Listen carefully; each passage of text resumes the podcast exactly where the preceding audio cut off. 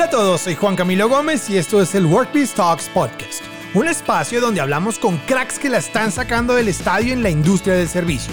Sus historias son oro puro en términos de conocimiento y de acuerdo o no con sus maneras, lo que no se puede negar es que algo están haciendo y no solo diciendo para cambiar el rumbo de muchas vidas con éxito.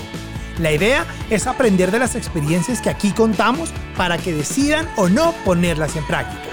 Hoy con Federico Trujillo, un cocinero colombiano con 23 años de trayectoria. Se graduó de la Universidad de San Francisco de Quito como cocinero profesional. Sus inicios los desarrolló en el Ecuador, destacándose como figura culinaria de ese país. Ha trabajado con figuras como Charlie Trotter y Norman Van Aken. Su vida profesional se ha repartido entre la docencia, la investigación de las cocinas patrimoniales, la dirección de operaciones y como escritor gastronómico. En la televisión se destaca su participación en el canal El Gourmet, con cuatro temporadas sobre cocina colombiana. Hoy por hoy, Fede es copropietario de la exitosa cadena de restaurantes Sushi Light en la ciudad de Medellín, donde logra fusionar los sabores latinoamericanos con las técnicas culinarias asiáticas.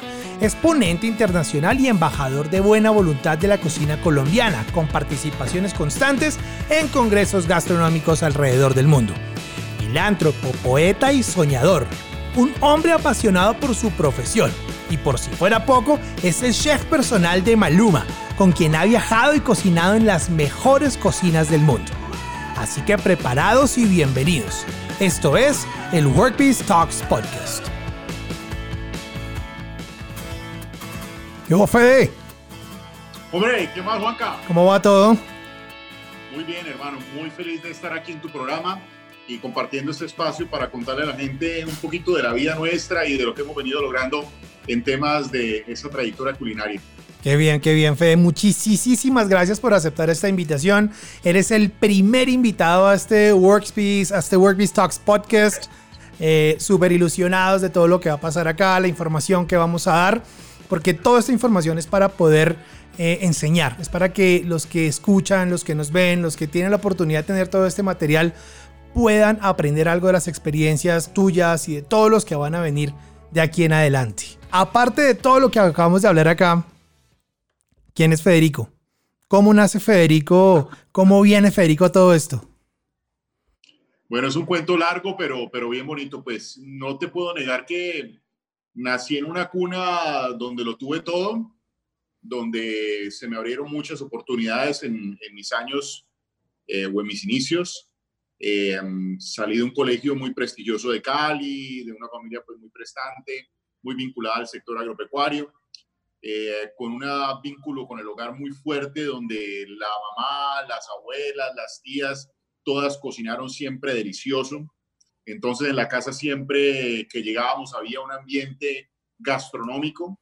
Eh, siempre las reuniones familiares estaban rodeadas de cocina, de alimentos, de, de toda la celebración alrededor de la cocina. ¿Cuál era, cuál era, el, cuál era el plato preferido? ¿Cuál era el plato grande? Decir, la familia de Fede era este plato. A ver, yo te tengo que ser sincero. En mi familia, por parte y parte, por el lado de mi padre muy cafeteros, por el lado de mi madre muy ganaderos, muy vinculados al campo. Entonces, obvio que las familias que, que están vinculadas al campo siempre van a tener dentro de su alimentación platos muy tradicionales colombianos, ¿no? Entonces, por ejemplo, por el lado de mi madre, que es donde más se, se destacó el tema gastronómico, eh, el tamal, los tamales cartagüeños, los tamales antioqueños, eh, el, mondongo, el sancocho, los frisoles, eh, por, ese, por esa raíz antioqueña que tenemos, pues siempre marcaron como la, el vínculo familiar. O sea, cuando se servía un mondongo, un sancocho o unos frisoles en la casa era una fiesta. Igual los tamales era toda una ceremonia, un ritual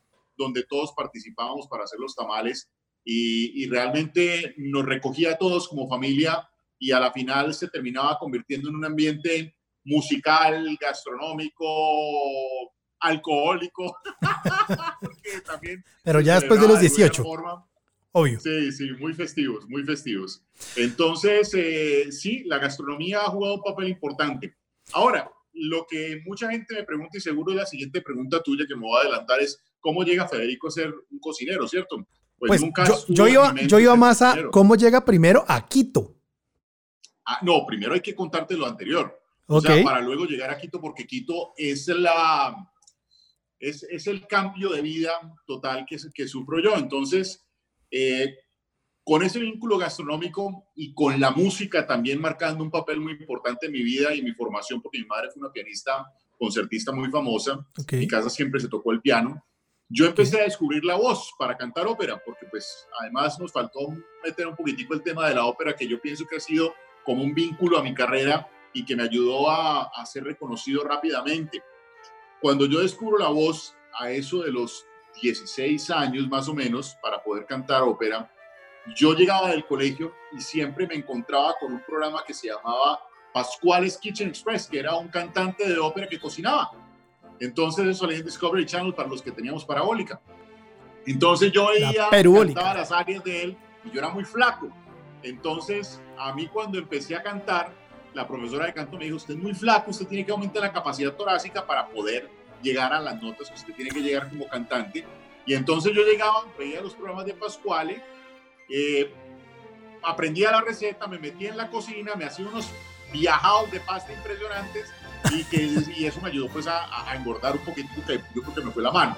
Pero la, idea, la idea siempre fue primero el tema de, de, la ópera y luego, luego ahí pasa el siguiente paso que es muy interesante donde me gradúo del colegio, me, me voy al ejército, me, me hice militar Luego regreso de ser militar y luego me voy a estudiar administración de agropecuarias para poder ser eh, administrador de las fincas que teníamos y de las cosas que había en la familia. Y mi familia tiene una quiebra violenta, o sea, un revés económico impresionante donde nos quedamos sin absolutamente nada.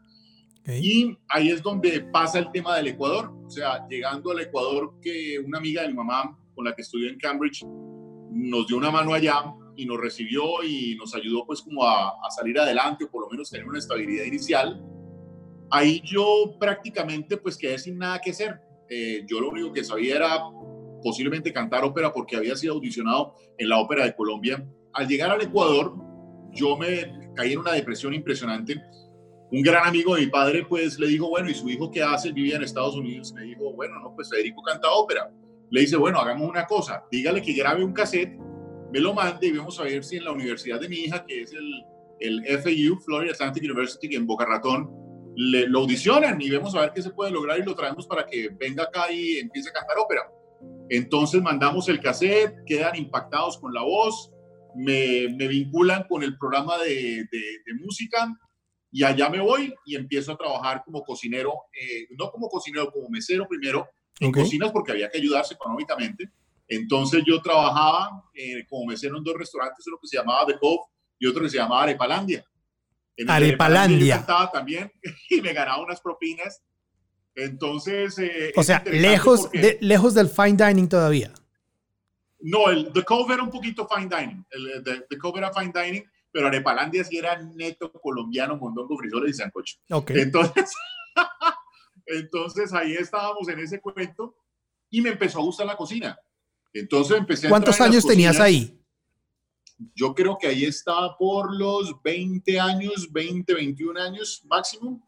Sí, 21, 20, 21 años estaba ahí. Una pregunta. Entonces. Una pregunta. ¿Qué, te ayuda? Qué, es lo que te ayuda un poquito a salir de, esa, de ese momento depresivo, de ese momento de depresión que tienes? Bueno, el tema de la depresión fue muy interesante y el papel que jugó mi mamá en él, porque pues yo pasaba los canales, pasaba los canales y siempre me quedaba viendo el canal del gourmet y ese canal, pues de alguna manera me captaba, ¿no? Y en ese momento veía yo a Donato de Santi, yo veía a Borja Blasquez, a Dolly Rigoyen, veía quién más era que estaba en esa época. Había un ah, asiático argentino. Rodríguez Pardo, a Gato Pardo, con, con, con, todos estos personajes maravillosos que estaban en Argentina.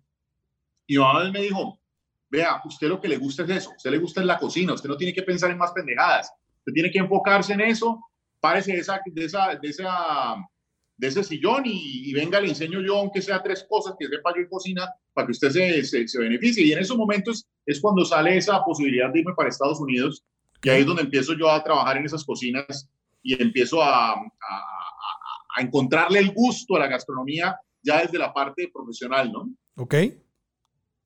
Pero entonces, estudias en Quito, cocina profesional, y de ahí sales para Estados Unidos. No, Ahí ya estaba en Estados Unidos antes de empezar a estudiar. Como te digo, estaba por ahí en la edad de los 20 años.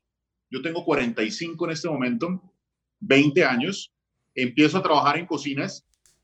Cuando mi padre me pregunta, bueno, ¿y cómo va el mundo de la ópera? Y yo le digo, no, papá, la ópera como que se quedó ahí en pañales y ahorita soy cocinero. Pues mi papá se asustó, se preocupó, dijo, este muchacho se me volteó, algo le pasó. Y me dijo, te regresas ya para Quito. Entonces ya regresando a Quito, nos sentamos, conversamos, yo le dije, papá, lo mío es la, la cocina y entonces buscamos las alternativas para poder entrar en una buena universidad. En ese momento no teníamos el dinero ni los recursos pues, para poder pagar una universidad como la San Francisco de Quito, pero pues se hicieron movimientos, se rogó, se pidió, se solicitaron créditos, cosas, y pudimos ingresar en la San Francisco de Quito con la flamante carrera de gastrología, se llamaba en ese momento. Ok. Era un enfoque de buscar la unión entre el chef y el gerente de alimentos y bebidas para que fueran uno solo. Toda una carrera que se diseñó para cuatro años y, y esa fue la que empecé a estudiar. ¿Cuál es esa primera victoria que, que, Federico dice, esta fue mi primera victoria en, en esto del, de la cocina, del, de la industria del servicio? Uy, es, es, es, interesante porque pues la cocina de alguna manera cuando eres una persona que tiene talento, llamémoslo así, que eres creativo, que eres, eh, que tienes una, una venita de liderazgo, ¿cierto? Eh, de alguna manera uno empieza a llenar zapatos muy grandes, pero si los llena adecuadamente, esos retos se convierten en catapultas, ¿no? Claro. Entonces, sí, son riesgos que uno tiene que tomar, que son riesgos o muerte. Eh, en ese momento, como yo tenía que pagarme la carrera, yo empecé a trabajar mientras estudiaba en un restaurante que estaba recién abierto que se llamaba Villa Goya. Se habían traído un chef francés muy famoso para que montara la carta de ese restaurante. Yo entré como cocinero raso. Era una especie de bistro. Éramos cuatro cocineros en, esa cocina. Y el, chef era muy borracho. Era un tipo muy Raro. Y el dueño del restaurante era el hijo de un hombre millonario en Suecia que se había casado con, la, con, la, con una muchacha hija de un diplomático ecuatoriano y le caí muy bien y él supo que yo cantaba ópera, entonces yo era como el de presentar, entonces cuando la sala estaba llena, él llegaba y me sacaba y yo cantaba, se armaba un plan muy bonito, hasta el punto que la gente pensaba que yo era el chef. Ok. Cuando, cuando este chef que habían traído de Francia empezó a fallar tanto por su alcoholismo y por sus temas de mujeres y todo ese tipo de cosas, pues el dueño no tuvo otro reparo que, que echarlo y me dijo, bueno, mijo, usted ya aprendió las recetas, usted tiene, usted es como la cara de mostrar del restaurante, pues asúmalo. y ahí fue donde yo tuve que, que asumir el reto y, y, fue mi primera responsabilidad importante como, como cocinero, de, como cocinero, pues, como le ya podríamos llamar cocinero, eh, eh, eh, chef de cuisine, ¿no? Ahí y tuve muy buenos resultados. Tuve muy buenos resultados porque, pues, siempre me gustó la sazón, eh, tenía carisma, el equipo de cocina me seguía, me apoyaba. Tuve un, segundo chef que, que, me ayudó muchísimo, ya era un tipo con mucha experiencia y me ayudó muchísimo, creyó en mí, me confió en mí, me apoyó, o sea, se me volvió como mi escudero en ese momento, imagínate.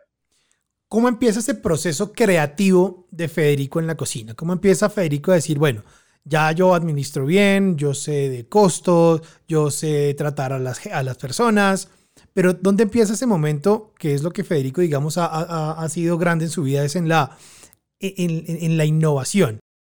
Yo pienso que más que creativo, yo he sido una persona muy recursiva. Siento que soy mucho más creativo cuando tengo menos cosas. Y eso, eso, eso se vuelve como un reto para mi recursividad y mi creatividad. Eh, eh, a mí dame un tomate, una cebolla y te hago 10 platos, ¿entiendes? Que a diferencia de muchos cocineros que requieren de muchos ingredientes para poder ser creativos. Yo en cambio, si tú me das un tomate y una cebolla, yo te termino haciendo una carne de tomate y te termino haciendo de la cebolla 10 tipos de preparaciones y el tomate 10 subproductos del tomate para poder generar un plato. Entonces, eh, creo que para mí es más interesante el limitante para ser creativo hay una frase que yo utilizo mucho que, dice, la necesidad es la mejor universidad y la misma vida me lo enseñó. Claro, Claro, definitivamente. Y cuando, cuando Federico entiende que, que, que, la creatividad viene de, de, no tener mucho de dónde agarrar, además, atando cabos, eso viene de atrás, ¿no? Porque cuando uno cae en una, en una depresión económica, cuando uno se le acaban los recursos, pues tiene que salir adelante de alguna manera u otra. Porque ahí, ahí, no, ahí no hay un camino a mitad, ¿no? Es un camino o, sales adelante o definitivamente te vas al carajo. O no comes. O no comes. Así de sencillo. y es, es, muy parecido a lo que está pasando hoy por hoy con toda esta coyuntura, ¿no? Entonces, algo muy importante para rescatar, y yo creo que una enseñanza, ya empezamos con las enseñanzas de todo esto, y es, para ser creativo no se necesitan miles de recursos, ¿cierto? Para ser creativo, al revés. Federico dice, yo soy creativo porque necesito eh, sacar de lo que no hay para poder crear, ¿verdad? Ahí está. Perfecto. ¿En qué momento perfecto. Federico vuelve a, vuelve a Quito, se vuelve que se convierte en el chef de este restaurante y cuál es el paso a seguir en su carrera y en su creatividad? Imagínate que ahí empieza a surgir el tema de la televisión. Okay. Ahí empiezo a, hacer unos pinitos en un programa de televisión en Teleamazonas con un doctor que se llama, que se llama Marcos Albuja y me invitaba porque pues no hay que negar que el carisma que me ha destacado me ha permitido llegar, entrar, eh, ser, ser comunicativo. Entonces, eso lo vieron como un potencial en la televisión. Entonces empecé a hacer mis primeros pinitos en televisión. Luego, por ese mismo tiempo, dejando Villagoya, ya me fui a trabajar en temas de catering masivo, porque el que era el decano de la facultad de la, de la universidad eh, er, era socio de una empresa de catering en el oriente ecuatoriano. El oriente ecuatoriano es como irte para el Cerrejón. Okay. ¿Me a, a, dar de comer masivamente a, a, ingenieros de petróleos y gente que trabaja en petróleos, pero en la Amazonía. Entonces yo me iba 14 días a trabajar y 7 descansaba. Y como en la universidad yo tenía que trabajar para podérmela pagar, entonces de ahí de ese, de ese dinero que yo recibía ahí, pagaba mi universidad. Entonces, esa fue otra etapa interesantísima donde aprendí el manejo de la producción masiva y el manejo de los recursos en espacios donde no llegaban las cosas con tanta facilidad. Entonces, cuando regresaba de esto hacia la televisión y volví otra vez a los campamentos y así me y estudiaba al mismo tiempo, entonces imagínate el, el, el, el trote tan bravo, ¿no? ¿Cuántas horas podía trabajar Federico en una semana? Con solo decirte que arrancábamos a las 4 de la mañana, porque el primer turno eh, desayunaba a las 5 de la mañana. Eh, y nos íbamos perfectamente hasta las 9 de la noche, 9 y media de la noche, que era el último servicio que se daba para los últimos que llegaban de comer de, del campamento, que podían ser, el campamento mío quedaba en Tipisca, y allá servíamos entre 450 y 800 eh, cubiertos en, en, cuatro o cinco golpes al día, imagínate. Metámonos un poquito al lado de la televisión, que es algo, es algo bien interesante. ¿Qué le, enseña a Federico, ¿Qué le enseña a Federico estar en la televisión? ¿Qué no me enseña? Yo diría que la televisión ha sido la mayor escuela de mi vida, te digo, la mayor escuela de mi vida en el tema de, de que es un medio por el cual se puede llegar masivamente, bien o mal. Uno de mis primeros maestros en la televisión fue un camarógrafo eh, con el cual yo empecé a trabajar para un programa que salía todos los días en Gamavisión en vivo. Y me acuerdo este camarógrafo que lleva y todavía trabaja con, Telema, con Gamavisión, Gama TV se llama hoy en día, Lucho, eh, me decía, mire, usted, usted tiene una capacidad para llegar a la gente impresionante, pero háblele esa cámara como si fuera su mejor amigo. Háblele esa cámara como, como si usted le estuviera hablando cariñosamente a una persona. Porque si usted logra ese mensaje de esa manera, usted va a tener vida en la televisión toda su vida. Esa fue una experiencia muy linda. Y la otra, al ser un programa donde había que hacerlo en vivo, entonces uno tenía que tener la mente muy despierta, muy abierta, muy recursiva. Yo pienso que Ahí es donde se despierta la recursividad en Federico, en la cocina. Ahí es donde se despierta la habilidad para, para improvisar, para ejecutar y para hacer que las cosas se vean bien al final. Eh, y, la televisión también me ayudó mucho a, volverme más humano, más cercano, más, más honesto, porque es que si hay alguien que te, te delate completamente, es una cámara de televisión, estés bien o estés mal. Mi personalidad es una personalidad distinta, un poco irreverente, un poco crítica, y, me he levantado muchos enemigos, pues que es normal y es necesario también en la vida.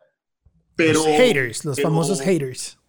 Sí, sí, sí, y, muchos colegas no me quieren porque pues no he estado eh, de acuerdo en muchas cosas que no se imaginan correctamente, entonces eh, me, he opuesto y he sentado mi opinión y, digamos que de alguna manera eh, esa opinión pues ha, tenido peso, ¿no? Sí, pues em, es una de las cosas que tratamos de hacer en este, y, fue como la visión de este podcast, ¿no? Es, estés de acuerdo o no con, con, con los que estamos acá, pues algo, algo están haciendo y están cambiando la vida de ellos y la vida de muchos con algo de éxito, ¿no? Entonces, pues algo habrá que, algo habrá que aprenderle a Federico. Yo quiero irme a dos cosas em, con esto de la televisión y, traigamos la televisión a hoy, pero a esos medios que están de moda, ¿no? A, a un Instagram, a un YouTube, donde vemos muchísimos cocineros, pero la la mayoría de cocineros en este momento hoy están sacando sus recetas, están sacando sus, y también por la coyuntura, pues sus productos y, e intentando hacer una cantidad de cosas en marca y en, y en, difusión de su, o, de ellos o de sus, sus restaurantes.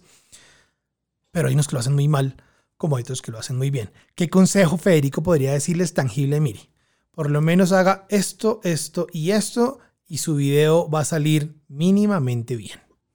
Haga un arroz con huevo, ¿sí me entiende? Pero hágalo bien, hágalo con cariño y transmítalo con cariño. Eso tiene más efecto y más impacto que venirse a inventar una bullabez de no sé qué tantas cosas, o, la vaina molecular, o que saque un subit y que luego lo empaque al vacío y luego te enredé la vida y a la final, ¿qué es lo que termino diciendo? No, pues perdí, perdí el tiempo viendo a este señor. ¿ah? ¿Sí me entendés? Claro, claro, 100%. Segunda enseñanza, pues muy grande, es si vamos a comunicar y vamos a enseñar, enseñemos algo que, que se pueda hacer, que, que, sea, que sea lograble, que no necesites ser, mejor dicho, el segundo Alain Ducas para poder, para poder hacer eso en, en tu propia casa, ¿no? Es, impresionante también. Hasta el mismo Alain Ducas, hasta el mismo Alain Ducas, cuando ha hecho eh, eh, cocina televisiva, se va a lo más básico, se va a lo más sencillo, se va a lo que, lo que más lo conecta a él con su realidad humana, ¿me entiendes? O sea, él tiene, él tiene unos, yo digo que son unas, unos teatros culinarios montados en sus restaurantes que a Dios gracias he podido conocer. Y lo mismo pasa con los Roca y pasan con todos estos personajes que muchos admiran, que uno sabe que eso es una puesta en escena, eso es un teatro, teatro gastronómico que tú pagas, es como ir al Circo del Sol, pero gastronómico. Pero bonito. tú te llevas una impresión, te llevas una experiencia y posiblemente no vuelves, pero sí pagas por, ir a ver eso, ¿me entiendes? Pero si tú vas a ver, por ejemplo, todos estos personajes grandes cocineros, ¿qué terminan haciendo en su casa? Lo más sencillo. ¿ah? Unas tajadas de plátano, una carne volteada y un poquito de arroz y échale salsa de tomate y nos vimos a dormir. ¿ah? Volvamos un segundito a un tema interesante y son los haters. Muchísimos, muchísimos hoy por hoy. Yo realmente sí avalo mucho y, le doy mucha credibilidad a aquellos que intentan salir y lo hacen bien y son honestos y, comunican honestidad y sinceridad cuando intentan promocionar su producto, cuando intentan hablarle a la gente desde el corazón, inclusive cuando dicen, cómpreme porque si no me compra, me jodo, básicamente. Yo creo en ellos y, y me parece interesantísimo todo esto. Eso también genera los famosos haters, los que hablábamos. Sí. Y, la gente es, despiadada, es cruel, no, no, no tiene filtro y el, más mínimo error que tengas te lo van a cobrar con toda, como muy posiblemente me lo vayan a cobrar a mí hoy, pero igual, no importa. ¿Cuáles serían dos, tres consejos puntuales para decirles, hombre, esta es la manera de manejar sus haters? A ver, ¿cómo maneja uno los haters? Con ejemplo, con ejemplo, o sea, yo pienso que, el cocinero que realmente se ha preparado bien, y este es un tema que, lo voy a sostener toda mi vida y que mm, de lo cual yo sí hago mucho énfasis a los estudiantes de cocina, es que empiecen desde abajo. Eh, tristemente, la fórmula colombiana del cocinero líder eh, ha funcionado para algunos, pero no, no es una fórmula que esté basada en la trayectoria. No es una fórmula, fórmula que esté basada en los méritos eh, laborales, sino en el dinero, la posición, las influencias que pueda tener, ¿cierto? Y la conformación de un equipo y un capital económico para poder desarrollar un restaurante y poder volverlo como una ventana de, de, exposición, ¿no? Eh, soy capaz de decir que el 60% de los cocineros famosos colombianos no han sido cocineros troperos, no han sido cocineros de trayectoria, no han sido cocineros que trabajaron años en cocina para luego convertirse en líderes de sus cocinas. De repente hicieron una, dos prácticas, tres pasantías y de la noche a la mañana famosos. ¿ah? Eh, les ha funcionado, han salido adelante, han logrado generar empresas y empleos que son valiosos, respetables, pero para mí esa no es la fórmula, porque cuando uno los ve realmente en su actuar, se da cuenta de que tienen muchos vacíos, se da uno cuenta de que tienen muchas, muchas, muchas, uh, muchas cosas forzadas, ¿sí me entendés? Como hechas a la brava para poder mantener un personaje. ¿Y ellos son haters de Federico? Sí, sí, sí, claro. Haters. Me odian, me odian. Me odian porque es que, a ver, yo lo que he logrado como cocinero ha sido a pulso. O sea, si tú te das cuenta, si yo pudiera haber tenido la plata que, que tenía y haberme convertido en cocinero, posiblemente sería como ellos, ¿sí? Es muy posible. Aprovechando, pues, y no tenerme que mamar, pues, eh, guerrear una, en una cocina con gente que no es del mismo nivel socioeconómico que uno, recibir órdenes de cualquier hijo de madre, si me entendés, maltratos y, y, y, tener que someterme a que, a, que me, a que me usen y me abusen de cualquier manera, ¿cierto? Sí. La vida me llevó a mí a ser un tropero, la vida me llevó a mí a ser un soldado y a codearme con sargentos, con mayores, con cabos, con con, si me entendés, con soldados. Pero yo digo una cosa que es muy cierta y lo que hace que Federico nunca se haya caído es que el haber demostrado ser un buen soldado y hoy en día convertirme, podemos decir, en un general, esos mismos que tropearon conmigo son los mismos que me sostienen. Porque dicen, un momentico, él está ahí y trabajó conmigo. Y lo vi sudar la camiseta como nadie. ¿ah? y él se merece donde está. Ok. Y en eso sí podemos hablar y le puedo traer los personajes que quiera, que quiera, que hoy en día dicen, ah, ah, momentico, puede ser lo que le dé la gana, ¿ah? Y usted puede decir lo que le dé la gana, pero ese tipo tropió, ¿ah? Ese tipo dio bala parejo con la, con la tropa, ¿ah? básicamente, está la diferencia. Básicamente, ¿Ah? básicamente, me queda todo esto que la, que, que la enseñanza principal es, no importa, siga siendo usted. Básicamente, sus haters no lo pueden cambiar. Siga siendo usted quien es y su esencia no la cambie. Así está. Totalmente de acuerdo. Así es. Cuando uno tiene haters, es porque tiene comunidad, porque atrae gente, porque algo, algo está uno haciendo con lo que hablábamos, algo, algo, algo, Y, y, la gente me sigue o alguien me cree o simplemente hago mucho ruido. Porque también hay, hay gente que hace mucho ruido, ¿no? Simplemente ruido y, y, maluco. Y ahí vamos a todos los ¿Quieres youtubers. Que te una cosa bien chistosa que me pasa? ¿Qué? Yo a veces hago, yo no tengo muchos seguidores eh, comparados pues con los otros que están como... No, pero, espérate, es que, es que te iba a preguntar precisamente eso, porque para ser una persona que, que sí estuvo en la televisión y, y tuvo una, un, un, un, un, momento, y hablemoslo, sus 15, sus 15 minutos de fama televisiva fueron cuando no existían pues las redes sociales, eh, Instagram, creo que tu última, tu última temporada apenas Instagram estaba como, como llegando a donde está ahorita. Apenas estaba, no, es que ni siquiera. Entonces, pues tu comunidad la generas desde, desde una credibilidad 100% televisiva y con poco, con poca interacción con la comunidad, ¿cierto? Con poca interacción con tus followers. ¿Cómo es que logras tener hoy una comunidad de casi, 10, de casi 20 mil personas en un Instagram? Que no es nada no es nada malo. No tengo ni idea. No tengo ni idea cómo llegaron.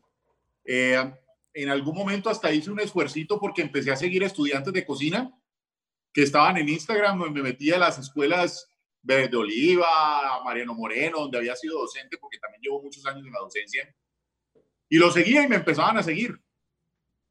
Y de ahí parte muy buena, un buen número de, de, seguidores que llego a tener en, en mis redes, pero si te das cuenta, yo no tengo demasiados seguidores. Y cuando he hecho los ejercicios bien simpáticos, es que, es que a, a, veces pareciera que hay gente que le gusta más bien tenerme, tenerme como eh, vigilado, pero no involucrados. Ok. Y esto me ocurre cuando, por ejemplo, dejo de tener mi cuenta eh, pública y la vuelvo privada, se me llena, se me llena de, solicitudes y de, y de querer meterse. Y cuando la dejo pública, nadie me solicita. ¿Ah? O sea, fue muy orgánico. Es chistosísimo eso. ¿Ah? fue muy orgánico. La, la, creación de esa, de, esa, de esa comunidad que sigue a Federico es orgánica. ¿Qué tanta, yo pienso que sí. ¿Desde hace cuánto empiezan a subir esos, esos, seguidores, esa, esa, cantidad de followers? No, pues yo qué te puedo decir, no. Eso tendrá cinco años por ahí. ¿Y cuándo empieza a subir en esos cinco, años? Tú te diste cuenta, bueno, ya tengo 500, ya tengo 1000, ya tengo... Pues madre, son 5000. Ay Dios, son 8000. ¿Cuándo, ¿cuándo esa audiencia empieza a subir? Es un número absurdo.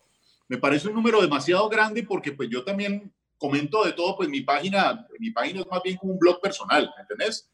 Yo, yo realmente, esa página mía pongo las cosas que me gustan, pongo temas de masonería, pongo que me compré una espada y las publico, que todas mis pendejadas, ¿me entendés? El mundo según Federico es mi Instagram, ¿me entendés? No es, no es una, un lugar donde la gente entre y va a encontrar una receta y que va a poderla copiar. Nada, de repente pongo una receta y, o tomo la foto y me pongo la receta. O sea, eh, es más una página donde la gente conoce al personaje. Ahí no, no están conociendo qué tan duro cocinero es o qué tantas recetas pone. No, es él. O sea, mi Instagram es, es Federico. ¿ah?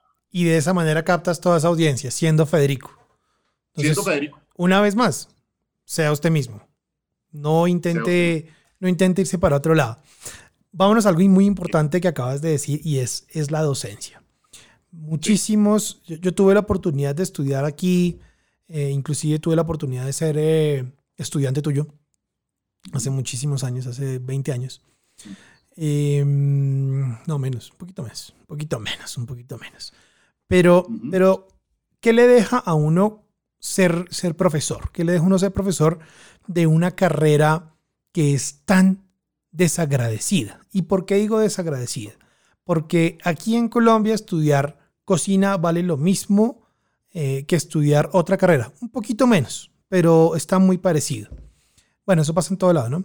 Y sale uno a estrellarse contra el mundo, contra el mundo. Y la cantidad de cocineros y compañeros que yo tuve aquí en Colombia, que yo tuve en, Estados Unidos cuando estudié, que están dedicados a otra cosa completamente diferente, me incluyo. me incluyo, aunque estoy todavía y he estado relacionado toda mi vida, toda mi carrera con, con la industria, pero no soy cocinero. Y la razón real por no ser cocinero es porque no me generó eh, no me retribuyó monetariamente lo que yo le invertí en algún momento y para mí fue necesario por, para sacar en el momento en que eh, mi, ex, mi ex mujer quedó embarazada, tenía una niña, me sacó de ahí. Entonces, ahí el, el profe, ¿cómo, ve la docencia, Federico, de, de cocina y qué le deja? Una excelente pregunta. Pues primero, satisfacciones muy grandes de encontrarme personajes como vos porque como vos también hay muchachos que han salido adelante, que le han luchado, que le han guerreado, que han entendido pues el mensaje que posiblemente les puede haber transmitido en ese momento que no ha dejado de ser el mismo, ¿cierto? De que esto hay que trabajarlo, hay que guerrearlo, hay que, que agachar cabeza, como digo yo, de pinta y apellidos no vas a comer, ¿ah? O sea, hay que salir a guerrearla. Entonces, la docencia me ha permitido a mí dejar un poquitico de mi vida profesional en conocimiento en esas personas que acuden a una escuela para aprender, ¿no? Segundo, la docencia me obligó a mí a especializarme, a estudiar más, a fundamentar mi conocimiento y orientarlo mucho mejor, hacia el lado de la, enseñanza. La docencia a mí me, ayudó a, pensar en ese alumno, a regresar a mis orígenes como estudiante y, y tratar de entender qué le faltó a mis docentes en ese proceso educativo que yo puedo aportárselos a estos muchachos en este momento como profesor. ¿Y qué les faltó? Uy, mucho, mucho. Sobre todo, sobre todo más, eh, ser más concretos, ser más, más reales en el tema de lo que realmente me va a servir a mí en mi vida profesional. No una receta de una blanqueta de ternera, no. Las razones de la receta de la blanqueta de, de, ternera que me, van, que me van a ayudar a mí para, para poder subsistir en un campo tan difícil como el de la gastronomía. ¿Me entiendes? Claro. Y eso es. Y la otra cosa.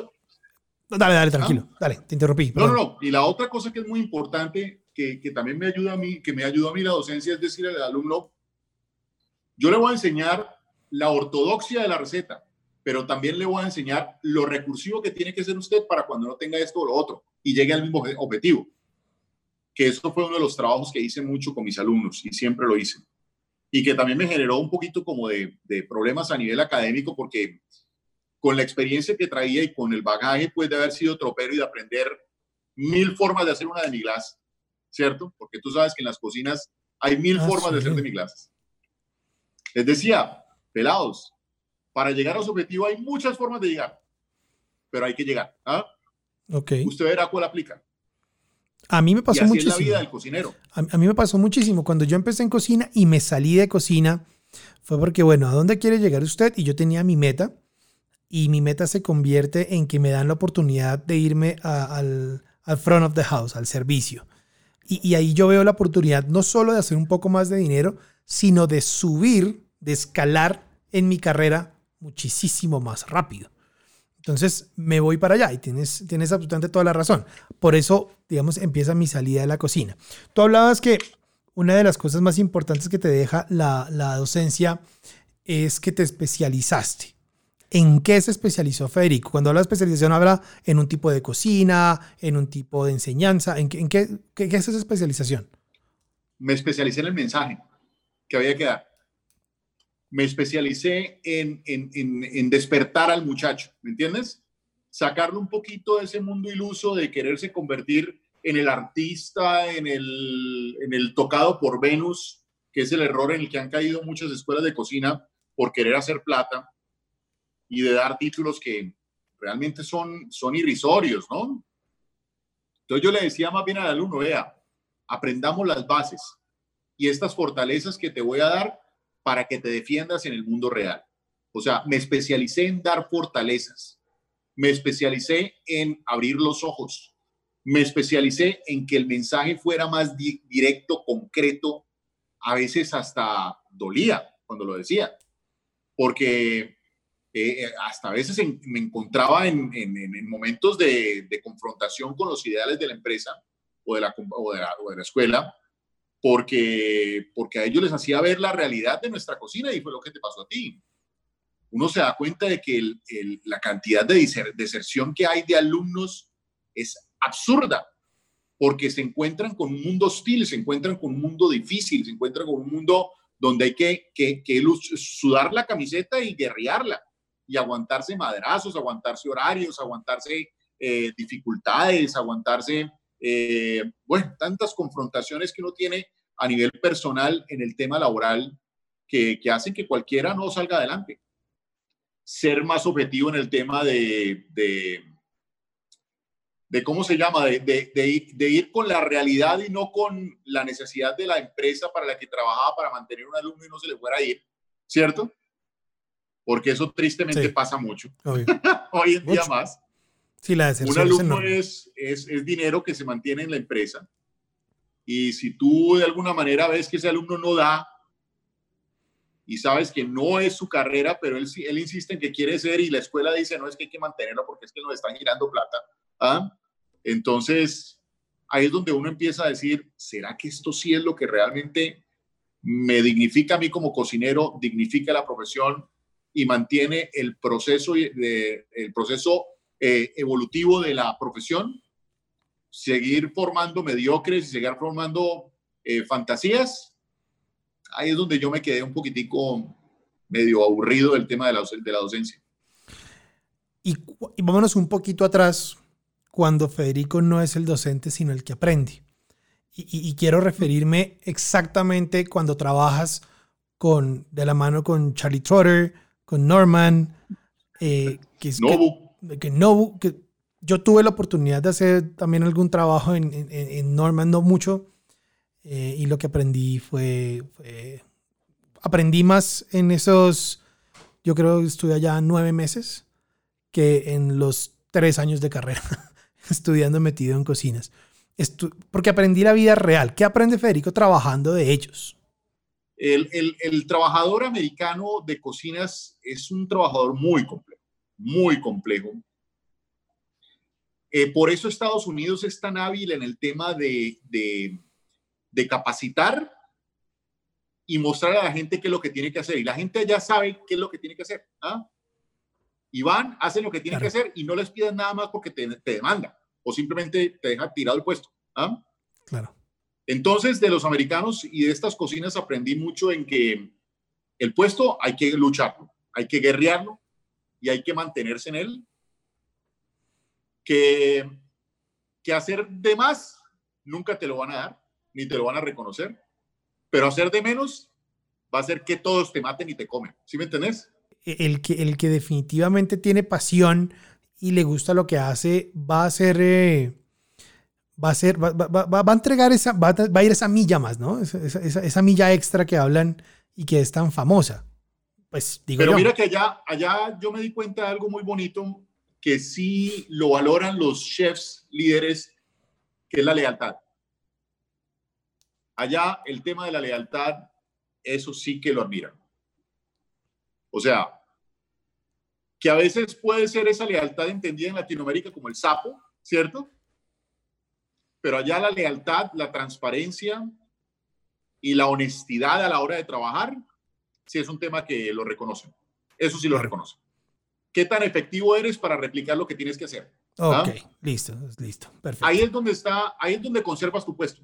Ok, ok, como el o sea, si lo que decías del, del lambón. Que hacer rollos vietnamitas. La lealtad. Y tienen que salir exactamente así, tú te tienes que volver una máquina productora de ese rollo vietnamita. ¿ah? Ok. Y hacerlo a la perfección. Ok, entonces vienen dos cosas. Ahí es donde te miden vienen dos cosas, la medición y la lealtad. Exacto, la medición y la lealtad.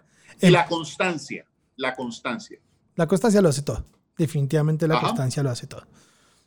El emprendimiento, es. ¿cómo es Federico? ¿Cómo llega a ser Federico emprendedor? ¿Cómo, cómo llegas a ese momento de emprendimiento eh, gastronómico? Bueno, yo tuve en un comienzo unos pinitos con un restaurante que abrí en Medellín que se llamaba Cocoboca donde puse en práctica muchos conocimientos adquiridos con la cocina asiática y, y empecé a, a, a, tratar de estructurar el tema de la organización de una cocina para volverla productiva, con equivocaciones, con unos golpes durísimos y, y, y enseñanzas y aprendizajes muy altos. Realmente yo aprendo que la cocina es una empresa en Estados Unidos cuando me voy a trabajar con Brinkley Company macaroni grill, chilis uh -huh. y toda esta cosa.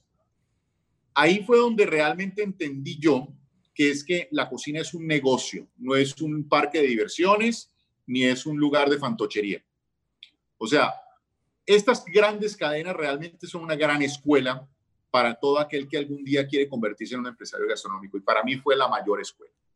O sea, el haber trabajado con Macaroni Grill y haber estado con Chilis, eh, desde la perspectiva de cocinero, de mesero, y con una proyección a volverme store manager, realmente me hizo entender a mí la importancia de los estándares, la importancia del control, la importancia de la capacitación y del seguimiento, la importancia de, la, de, de los procesos rigurosos para lograr el objetivo. ¿ah?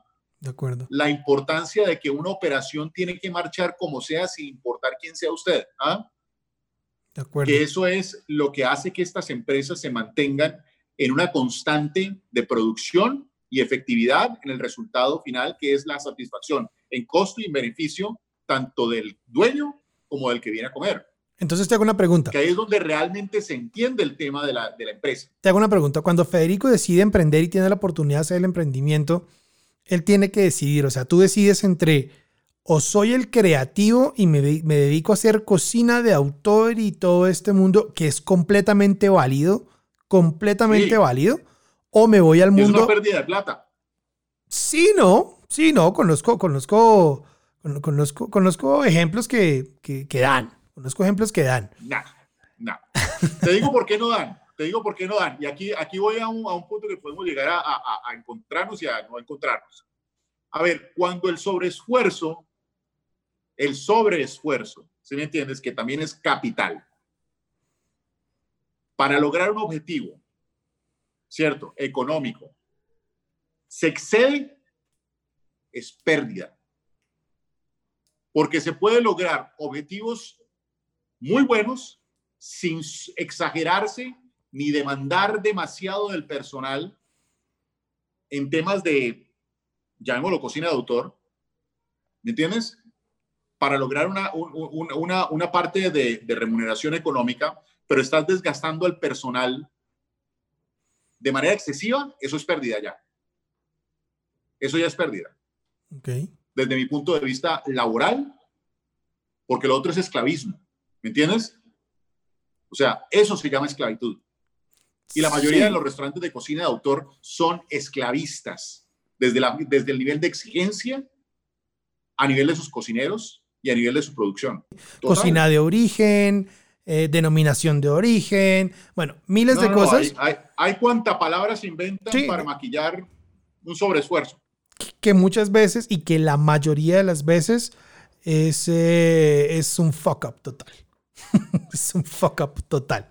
Eh, pero, pero te digo, sí conozco, sí conozco operaciones, no una, no dos, conozco varias, varios negocios, varios emprendimientos que pues pueden llamarse cocina de autor o como lo quieran llamar. A mí la verdad eso no me, no me, no me trasnocha, pero que sí dan. Entonces, y la pregunta va acá, es ¿cómo, te das cuenta tú que necesitas salirte de ese Federico creativo, de ese Federico que le, que, que le gusta ser recursivo para poder hacer cosas nuevas, al Federico que al revés, aprende y le toca hacer si quiero hacer dinero, si quiero convertirme en un empresario, tengo que seguir estándares, procesos y eso mata la creatividad completamente.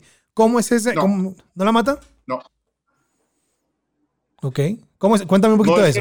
Cuéntame eso. ¿Cómo haces para no matar esa creatividad? Yo aprendí y lo entendí claramente en mi vida profesional. Un plato creativo, ¿sí me entiendes? No es el que viene a descrestar bobos un plato creativo es aquel que cumple varios temas. Uno, que sea novedoso, que sea sabroso, que me haga repetirlo como comensal, que sea rentable desde el punto de vista de costos, de operación y de la rotación que me genera, ¿cierto? Y que al mismo tiempo me permita a mí tiempo para tener tranquilidad y tener vida. O sea, no ser un bendito esclavo de mi restaurante. Yo digo que todos los restaurantes que le llevan el nombre del dueño están sentenciados a que ese dueño siempre tenga que estar, a que ese dueño siempre tenga que dar la cara. Y ese dueño se convierte esclavo, no solamente de su negocio, sino de su creatividad. y ya esa palabra esclavo ya te jodió. Y esos son los que están jodidos hoy en día. ¿Me entiendes? Sí, porque les toca Cuando uno se vuelve esclavo de su creatividad, ese es el verdugo más hijo de madre que hay. ¿ah? Y por eso terminan suicidándose, depresivos, drogadictos, eh, con una presión altísima y dejan de disfrutar el tema de cocinar. Y ahí sí me vas a tener que dar mucha razón. ¿Dónde aplicas la creatividad cuando se trata de hacer estándares y de seguir procesos? ¿En qué momento se aplica la creatividad? Primero, sensibilizarme qué quiere comer la gente. No que voy a imponerles comer. ¿Me entiendes? O sea, conocer a tu comensal. Básico principio del emprendimiento. Conoce a tu cliente. La cantidad de creativos creen que ellos vienen a enseñar y a decirle a la gente qué es lo que tienen que comer. A veces le pega, pero el 90% de las veces son simplemente esquirlas al aire. 90% de las veces son esquilas al aire. Y de repente, si la experiencia estuvo conectada desde el servicio, desde que él le salió, les dio una cortesía, les bajó en la cuenta, les dio una copita de vino, que es la pendejada, la estrategia que utilizan todos para tratar de que ese cliente salga medio descrestado, ¿sí? Y que son pérdidas, son pérdidas constantes para el restaurante. Claro. Créeme, es que es la realidad. Yo he estado en todos los mejores restaurantes y conozco a todos estos grandes cocineros. Les tengo que hacer una cantidad de maromas para poder sacar a ese cliente aunque sea contento. ¿ah? Claro. Es que, es que, te digo, la cocina creativa, creativa es un juego. Es un juego creativo y es un lugar de fantochería culinaria. Y si te das cuenta, muchos de estos grandes chefs que tienen su espacio, que es como su puesta en escena, tratan de buscar un negocio alterno que les ayude a amortiguar los costos del playground que ellos tienen. ¿ah? Claro. Ahora sí, ¿cómo empiezas emprendimiento? ¿Cuáles son los primeros pasitos?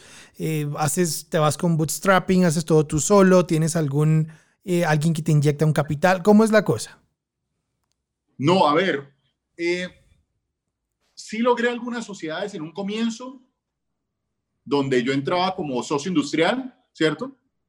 Donde ya con esa madurez administrativa y con ese enfoque gastronómico, donde tenía yo claro de que sí había que tener toques de creatividad, pero mucha sensatez culinaria y mucha sensatez económica. Porque es que de nada te sirve un cocinero que empieza a ser creativo y empieza a botar comida a la, porque no le da si me entiendo? Porque no sale como quiere o porque requiere demasiado tiempo de él para que el producto siempre salga bien. Entonces yo dije, no, no, no, yo tengo que tener vida.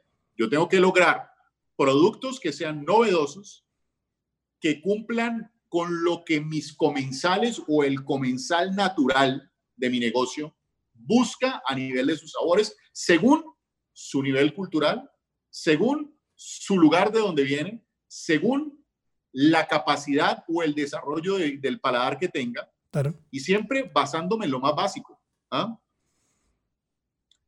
Para poder lograr objetivos novedosos, económicos, para mí rentables, y que sean fáciles de replicar. Que hasta un idiota los pueda repetir. ¿Me entiendes? Ok. Y también limitar los procesos para que el, el, el que ejecuta disminuya el margen de error en la operación. ¿Me entiendes? Entonces tú básicamente fuiste ese que le pasó a muchos y, que yo también lo intenté. Mi gran problema es que soy tan... Tengo el grado de atención de un colibrí. Sí, soy disperso. Eh, y eso, lo, eso personalmente lo he reflejado a, mi parte, digamos, eh, financiera. Y mis, mis anteriores emprendimientos tienen un, empuje muy chévere y llega un momento donde me desorganizo y prefiero hacerme a un lado. Hoy por hoy decido, eh, hace, hace un año largo, cuando, cuando empezamos este nuevo camino con, con mi socio, la mejor decisión que pude tomar es, yo no manejo esto, esto lo maneja mi socio, yo soy un ente creativo, soy un ente de ideas, soy un ente que, que, ejecuta, pero necesito que alguien me organice. Y ahí viene él. Entonces, siento que a ti te pasa, no eso, pero te pasa en que soy el industrial, soy el del conocimiento eh, y corro con, la, con, la suerte de que di con una persona también organizada y con una persona que confía en mí. Y ahí es donde empieza que Federico a crecer como emprendedor. Esa es básicamente como la... la Así es. ok. Que también Así es, porque, a ver, yo pienso que, que sea algo más peligroso en la cocina es un, un cocinero con ideas y es un cocinero que cree, que cree que tiene creatividad. Y peor cuando es un cocinero subalterno que piensa que puede hacerlo mejor que el jefe. ¿Sí? Que eso pasa constantemente en las cocinas. Yo aprendí, con mi experiencia, con lo aprendido en los años, que entre menos le permitas pensar al cocinero, mejor te salen las cosas. O sea, en algún momento yo aprendí y esto lo aprendí de los americanos que me decían, no piense, siga la línea. Si usted cumple el paso 1, 2, 3 y 4, el objetivo va a ser siempre el mismo. Claro. Y no me interesa que piense de otra manera. Aquí el genio soy yo. Aquí el que pone la plata soy yo y usted es un operario. Y puede sonar duro, pero es que la plata es la mía. yo soy el que estoy sufriendo aquí con la plata. ¿ah? Usted viene aquí simplemente a cumplir y a cumplir lo que yo le exijo que debe hacer. ¿ah? Y si usted no es capaz de hacerlo con mi capacitación que le doy, con los pasos que debe cumplir, entonces usted no me sirve. Vaya más bien, abra su negocio aparte y sea usted el creativo y el chef. Pero aquí mientras usted trabaje para mí, cumple y hace lo que yo quiero que se haga y de la manera que yo quiero que se haga. Y porque yo soy el que estoy poniendo los huevos en la canasta. ¿Me entiendes? Claro. ¿Y esa, y, esa, y, esa, y esa relación y esa forma de hacerlo, cómo es? ¿Cuál es esa, ese, ese tono? ¿Cuál, ¿Cuál, es ese tono? No, pero, pero, ok. pero ¿cuál es el tono en que...? Los más graves que comete la mayoría de los cocineros es que asumen que es que el cocinero ya sabe. Ok. ¿Me entiendes? O sea, enseñar. Enseñar, enseñar, enseñar. Es enseñar. O sea, un cocinero que no sabe enseñar no merece ser líder de una cocina. Ok. Un cocinero que no se toma el tiempo para capacitar y hacer seguimiento de sus capacitaciones no merece ser un líder de una cocina. Un cocinero que no está ahí para revisar los procesos constantes de ejecución no merece ser un líder de cocina. De acuerdo. ¿Entiendes? La cocina es una fábrica. La mayoría de los cocineros se olvidan de eso y terminan siendo el front desk de la casa. La cocina termina siendo, querrámoslo o no, una pequeña fábrica de procesos. Es que es una fábrica. Así de sencillo. Es una fábrica de cumplimiento. Es que ese es el error que comete la mayoría de los restaurantes. O sea, si a mí tú me dices que me vas a vender este plato con estas características, debe terminar siendo eso, si no lo estoy engañando. Claro. ¿Me entiendes? Y, y, en un restaurante no se puede decir, ay, discúlpenos, es que se nos fue un poquito la sal. Ay, discúlpenos, es que se, se le fue un poquito el tiempo en el subir ay, no es que discúlpeme, que ese es el error de muchos, ¿me entiendes? Claro. No, y muchísimo. Y eso, nos trae. Es engañar al cliente. Y, nos trae problemas de servicio enormes, ¿no? No solamente de servicio, de nombre. Creo que somos uno de los países menos orientados al servicio. O sea, porque confundimos la atención con el servicio. Confundimos el ser mínimamente decentes y saludar y despedirnos con el buen servicio. Y eso estamos completamente es que creemos, creemos que ser carismáticos es ser, dar buen servicio. De acuerdo, de acuerdo. Mira. Ese es un error. Te, lo, comparto, te lo comparto en estos días, pero a mí eh, estoy hablando con, con, un, esta semana estuve hablando con un speaker de, de EXMA y, y, él me decía que hicieron un estudio de, de servicio. Y es que el sitio donde unos extranjeros una, masa crítica de extranjeros que ellos hicieron seguimiento por, no sé, seis meses más o menos, donde peor servicio sintieron fue en Medellín. ¿En Medellín? Fue en Medellín. Y la razón es la siguiente. Lo que decían era, son tan melosos que ya se, se pasan al otro extremo. Se pasan al otro extremo. Y donde se sintieron, digamos, menos, mejor servidos, no atendidos, servidos, Medellín. A mí eso me voló la cabeza, porque yo siempre tengo en la cabeza que Medellín, la gente es la del servicio, o sea, son los de mostrar, son, mejor dicho, o sea, y, eso me, me, trae loco. Y definitivamente apoya mi teoría que el servicio no es atención. La atención hace parte del servicio, ¿cierto? Y hay otro error que se comete mucho, es que, es que priorizan o clasifican. Todos están en su derecho, mientras puedan pagar la cuenta, de recibir una experiencia de calidad sin importar quién sea. Sí. Y eso sí es un punto que no lo reconocemos nosotros en Colombia.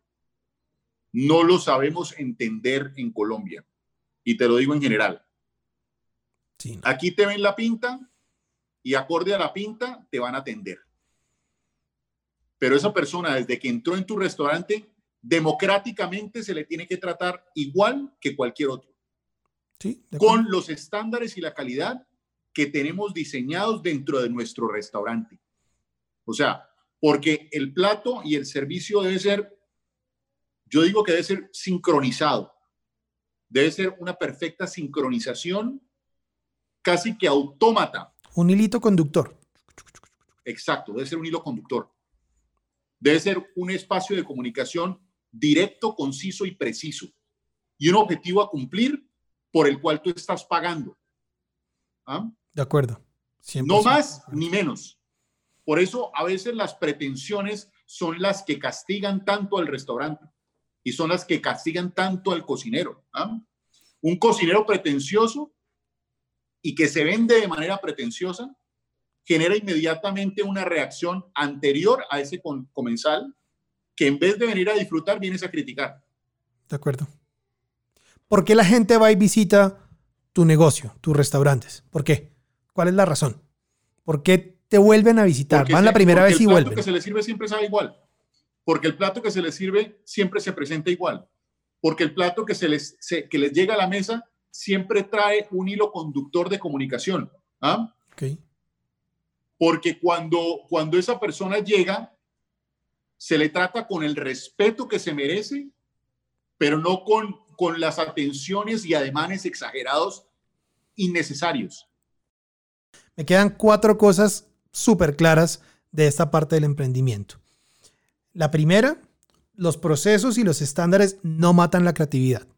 Al revés, nos, obligan a, cada vez ser más creativos para poder crear nuevos estándares y nuevos procesos. Segundo, básico, conoce tu comensal, conoce tu cliente, tu consumidor. Básica de design thinking, eh, eh, customer centricity, centrarnos en el cliente. Total. Eh, y tercera, el cumplimiento, el cumplimiento en esa promesa de valor, ese hilo conductor desde la comunicación, el servicio y el producto. Me quedan esos tres, esas tres enseñanzas de toda esta parte de emprendimiento. Hablemos algo que estoy seguro que muchos están esperando escuchar. ¿Cómo llega Federico a ser el chef personal de Maluma y viajar por todo el mundo como viaja con él? Bueno, ese es un cuento largo. Es un cuento largo porque, a ver, eh, Maluma es el sobrino de mi ex socio, de un socio que tuve yo. Y el muchacho desde muy joven iba a mis restaurantes a comer. Entonces a él le, gustaba, le ha gustado siempre la comida que preparábamos en mis restaurantes. Obvio que desde muy temprana edad se mantuvo como una relación bonita y luego se convirtió en el personaje que es. Entonces sí se generó una conexión histórica y una familiaridad, ¿no? Cuando ya llega a ser tan famoso y yo vendo la cadena de restaurantes, yo sí le había dicho en algún momento, bueno, tú ya vas necesitando un cocinero personal que se encargue de tu alimentación y de tus cosas, ¿no? Y a él le empezaba a sonar, le empezaba a sonar hasta que un día le caló y ahí fue que arrancamos, ¿me entiendes? O sea, hubo, como una especie de inception. Sí, me metí, me metí, me metí. Eh, ahora, hay una realidad que, que sí hay que entender, que es que el personaje es un tipo que ya come en los mejores restaurantes del mundo, de las manos de los mejores chefs del mundo. Y de alguna manera, él ya ha educado su paladar a un nivel de exigencia altísimo. Sí. Entonces, si yo no estoy a la altura de ese nivel de exigencia que él ya tiene, ¿me entiendes? Y entender sus gustos naturales, porque es que también tenemos gustos naturales. De acuerdo. De sazón, de momentos, de, de, de cambios, de refrescar su menú, de respeto, de conexión, ¿cierto? No permitirían que yo llevara un año ocho meses con él, ¿me entiendes? ¿Cómo, cómo Federico, cómo te mantienes en, esos casi dos años que llevas con Maluma? No le repito ningún plato, salvo que él lo pida. Ok. No le repito un plato. Todos los días es una sorpresa distinta. Todos los días es anticiparme a, a lo que él le gustaría. O sea, volvemos a conocer al comensal. Conocer al comensal y tener el factor sorpresa positivo. ¿Ah? Y pienso que otra de las cosas que hace que, que, nos mantengamos es que pues la experiencia, el conocimiento, la recursividad, la capacidad de improvisar, la capacidad de solucionar, no volverse un problema, a la hora de dar su alimentación, pues lo da una persona con un amplio nivel de experiencia y conocimiento. Este no es un cargo para una persona que no tenga una experiencia demasiado alta. Esto no es para un muchachito. De acuerdo. Esto es para una persona que esté muy, pero muy curtida, porque también para uno entrar a las mejores cocinas del mundo, uno tiene que venir con las bolas muy bien puestas. Claro. O si no, no te las abre. ¿ah?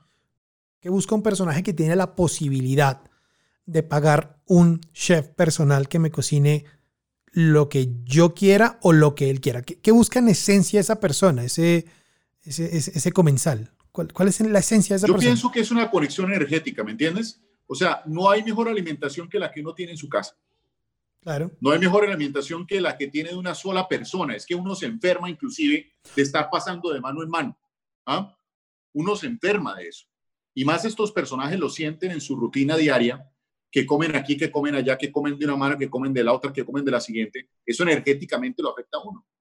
En cambio, cuando tú te conectas con una persona que, que de alguna manera tiene una constante energética de sazón, de mismo ánimo, de temas espirituales y tantas cosas, hacen que el alimento se vuelva reconfortante, ¿me entiendes? Sí. Que el alimento se vuelve una religión inclusive. ¿ah? Y eso lo hablaba yo en algún momento con gente que he tenido oportunidad de cocinarles con alguna rutina y dicen, no, Fede, es que es lo mismo que pasa cuando uno habla de la comida de la casa. Puede que no sea la mejor, pero es que es la comida de la casa. Es la comida que uno se acostumbra y es la energía a la cual uno se acostumbra. ¿ah? Y lo hace uno sentir bien y lo hace uno reconfortar. Eso pasa mucho en estos casos. Por eso uno no puede actuar, actuar de manera frívola a la hora de trabajar con estos personajes. No tiene que ser cercano, no tiene que ser lo más, lo más fácil de adaptar a lo que él quiere. O sea, uno no puede venir a imponer. Y me ha pasado muchas veces que cuando uno quiere imponer, lo primero que generan es, hey, no, no, no, déjame yo también quiero que tú partícipe lo que yo quiero comer. ¿ah? Sí, yo quiero participar de mi alimentación. Ese es el error de muchos cocineros también, que se creen los, los más berracos de huacas y creen que vienen a enseñar y vienen a imponerse y a la final se equivocan y se estrellan. No, si él me dice es que quiero un huevo revuelto con, con hogao y dámelo con una arepa, puta, se lo hago. Y feliz de la vida, porque es lo que él quiere. ¿ah? Pues sí, no, ¿Me entiendes? 100%. Digo, creo que esa es la esencia, ¿no? Esa es la esencia. ¿Qué conocimientos, ¿qué conocimientos teóricos debe tener una persona que quiera decir, bueno, yo me voy a dedicar a ser un, chef profesional personal de alguien? ¿Qué conocimientos teóricos de verdad necesita saber? Mira, todos. Tienen que tener unos conocimientos teóricos básicos muy fortalecidos. Porque es que uno tiene que resolver, uno no tiene que, más que cocinar, tiene que resolver. ¿Me entiendes? Donde sea, en el momento que sea, y la finalidad es que esa persona tenga su alimento y tenga su alimento con calidad. Ok. Ahí está el objetivo. Si tú no eres recursivo, si tú no eres capaz de improvisar en el momento, si tú no eres capaz de, de, de dar respuesta como él lo espera en el momento que lo espera, tú no sirves para un trabajo de esos. Pero eso solo te lo da una experiencia muy amplia y una humildad muy alta. Hay que, hay que saber bajar la cabeza porque es que en este momento sí es lo que él quiera. Él es mi jefe y se hace lo que él quiera. Así de sencillo. Lo que él quiera. Así de sencillo. Es, humildad y, y, de pronto para una persona como tú que viene del éxito, que viene de ser empresario, que viene de la televisión, que viene de ser docente, ¿qué tan difícil le, le pega en el ego ese, ese, puede que no sea así obviamente, pero ese, sí señor, sí señor. ¿Qué tan difícil es? ¿Qué tan difícil es? Yo te juro que si yo no hubiera avanzado en mi, proceso espiritual, porque eso también es un tema de espiritualidad, yo no podría estar en este cargo. No podría Porque es un acto de humildad y servicio, más que cualquier otra cosa de, viajar con Maluma por todo el mundo que dan experiencias, como, como, uno lo puede ver en tu página de Instagram, que digamos que es lo que más, lo, que más me gusta a mí ver de tu página de Instagram, el, el, poder cocinar, pero más que todo el poder cocinar y, sentarse en esas cocinas que uno dice, wow, ¿cómo será meterse en una cocina de esas de, unos hoteles? ¿Qué se siente? ¿Cómo hace Federico y cómo haces para... Para, para, para, poder hacer esas, esas, tener esas relaciones con esos cocineros que en algún momento te puedes volver intrusivo en sus cocinas, totalmente intrusivo porque llegó alguien que no es de acá y empieza a cocinarme y empieza a hacerme cosas que yo no hago. ¿Cómo manejas todo eso y cómo se vive esa vida de un cocinero que viaja por todo el mundo cocinando en los mejores sitios? Mira, yo, y esto sí se lo voy a decir a todo el mundo, es que no hay llave más efectiva para abrir puertas que una sonrisa y la humildad. ¿Me entiendes? Hay algo muy lindo y normalmente con todos estos líderes de estas cocinas tan importantes, termino siendo amigo, es que me muestro como soy. Y, muchos de ellos entienden porque saben que nuestra profesión es demasiado dura y saben y entienden que la posición mía como cocinero es la de resolver, resolver una cantidad de cosas y enfrentarme a, esos espacios que uno los respeta y los admira. Pues, por ejemplo, yo llego a, hoteles como, por ejemplo, de Península en París, llego a, miles de, de, hoteles, pues, que tú ya los viste, donde son chefs laureados hasta no poder más. Pero tú llegas con sencillez y con humildad y que de por sí ellos ya te googlean por todo lado, porque tampoco uno puede ser cualquier pendejo para que lo dejen entrar. Sí, claro, obvio, obvio. Entonces, eh, si uno llega con una sonrisa, llega con humildad y ponerse, chef, yo solo le pido un poquito de apoyo en este sentido porque sepa, mi vida es, una, es muy dura para que usted me la haga más dura, ¿cierto? Yo vengo simplemente a ocupar este espacio para poder resolver algo que tengo que resolver y voy a tratar de devolverle a su equipo y a usted simplemente la tranquilidad de lo que voy a hacer, lo hago con profesionalismo, lo hago con honestidad y lo hago con mucho respeto, porque sé a dónde llego, sé con quién estoy tratando, pero necesito dar un resultado. Y a la final, estos grandes cocineros lo que dicen es, ah, no, este me dio una bofetada en la cara. ¿ah? Me dio una bofetada en la cara. Simplemente me, me, demostró un acto de humildad altísimo. ¿Cómo no le voy a abrir esta cocina? ¿ah? ¿Cómo no le voy a poner a disposición lo que él necesite? ¿ah? ¿Qué cocinas tú cuando llegas a un país como Rusia? Ejemplo, eh, tienes que dar respuesta a una necesidad básica, como es, por ejemplo, chef, me dieron ganas de unas arepas, yo ando con arepas en mi bolso. Okay. Yo ando con quesito en mi bolso. Un paso adelante. Yo ando con mi kilito de frisoles, con mi kilito de lentejas, con mis calditos Maggi, con mi triguizar, con mis cosas pues básicas de nuestra cocina colombiana cuando él requiere de un plato que se parezca a lo nuestro en un lugar lejano o remoto. Sí, de acuerdo. Y ese es el sabor que tenemos en nuestra genética, en, nuestra, en nuestro conocimiento, en nuestra base de gusto. Y eso no se puede ir en contra de eso, hermano. ¿ah? Y, y, un caldo Maggi colombiano sabe completamente distinto al caldo Maggi que te consigues en, en Rusia. Y el resultado final es completamente lejano, por más que sean de la misma marca. Claro. ¿Sí entiendes? Y a la final somos colombianos nos gusta el sabor colombiano, nos gusta el sabor con el que nos alimentaron en nuestro hogar, ¿sí? Y eso lo tenemos como un código marcado en nuestra genética de sabor. De acuerdo. Así de sencillo. Quiero, quiero terminar toda esta conversación con tres preguntas. ¿A qué profesional admiras? Uy, muchos. En mis inicios, Pascuale Carpino, definitivamente Charlie Trotter, Norman Nobu, admiro, admiro la capacidad de cocinar de tantos cocineros empíricos, guerreros con los que estuve en cocinas, ¿me entiendes? Y que daban resultados y de los que aprendí tanto. Soy más un, cocinero que, que admiro la honestidad en los sabores, la honestidad en la ejecución de los platos. Soy un cocinero que, que disfruto de la comida real. ¿ah? de la comida que se siente y que conmueve. Y todo cocinero que trabaje así ya tiene mi admiración. A mí los cocineros tan adornados, los cocineros tan elaborados, los cocineros tan rebuscados, los cocineros tan enredados para cocinar, me aburren, me cansan, me, o sea, me parece un desgaste verlos. ¿ah? ¿Qué rito tienes cuando entras a una cocina? Nada, simplemente saludar, saludar y, y ganármelos a todos con una sonrisa. Buenísimo. Ese es mi ritual. ¿Cuál es tu fracaso más grande como profesional? Buena pregunta. Mi fracaso más grande como profesional es no haber tenido más tiempo para mí. Ese es mi fracaso más grande. No haber tenido más tiempo para mí. ¿Qué hubieras hecho con ese tiempo?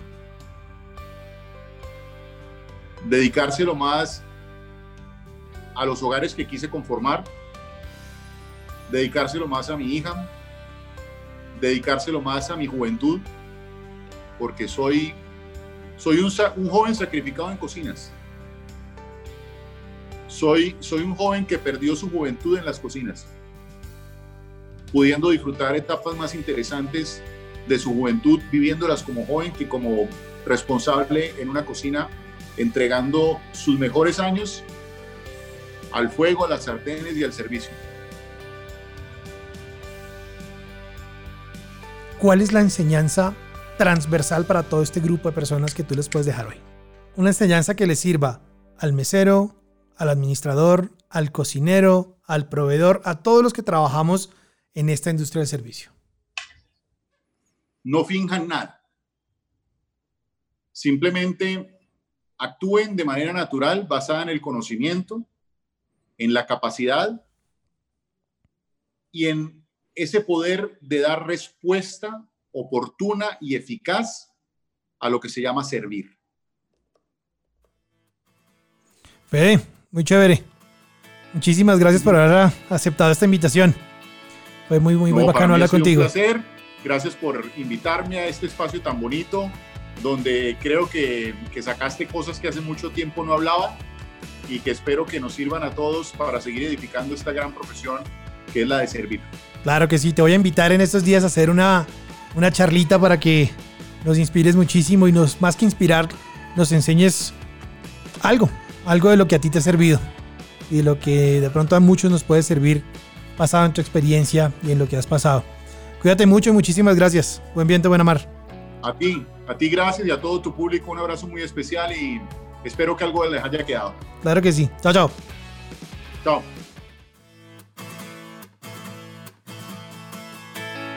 Mil gracias por acompañarnos hasta el final. No se olviden que cada martes lanzaremos episodios nuevos llenos de valor, porque nos encantaría ser parte del éxito de todos ustedes. ¿Para qué? Para que también tengan muchísimas historias que contar. Si quieren contactarnos, escriban a talks.workpiece.com. Eso es T-A-L-K-S. O también pueden seguirnos en Instagram y Facebook como arroba sería de gran apoyo y además van a poder ver contenido de mucho interés que les va a ayudar a ser mejor en lo que hacen. Una vez más, muchísimas gracias y esto fue el Workpiece Talks Podcast.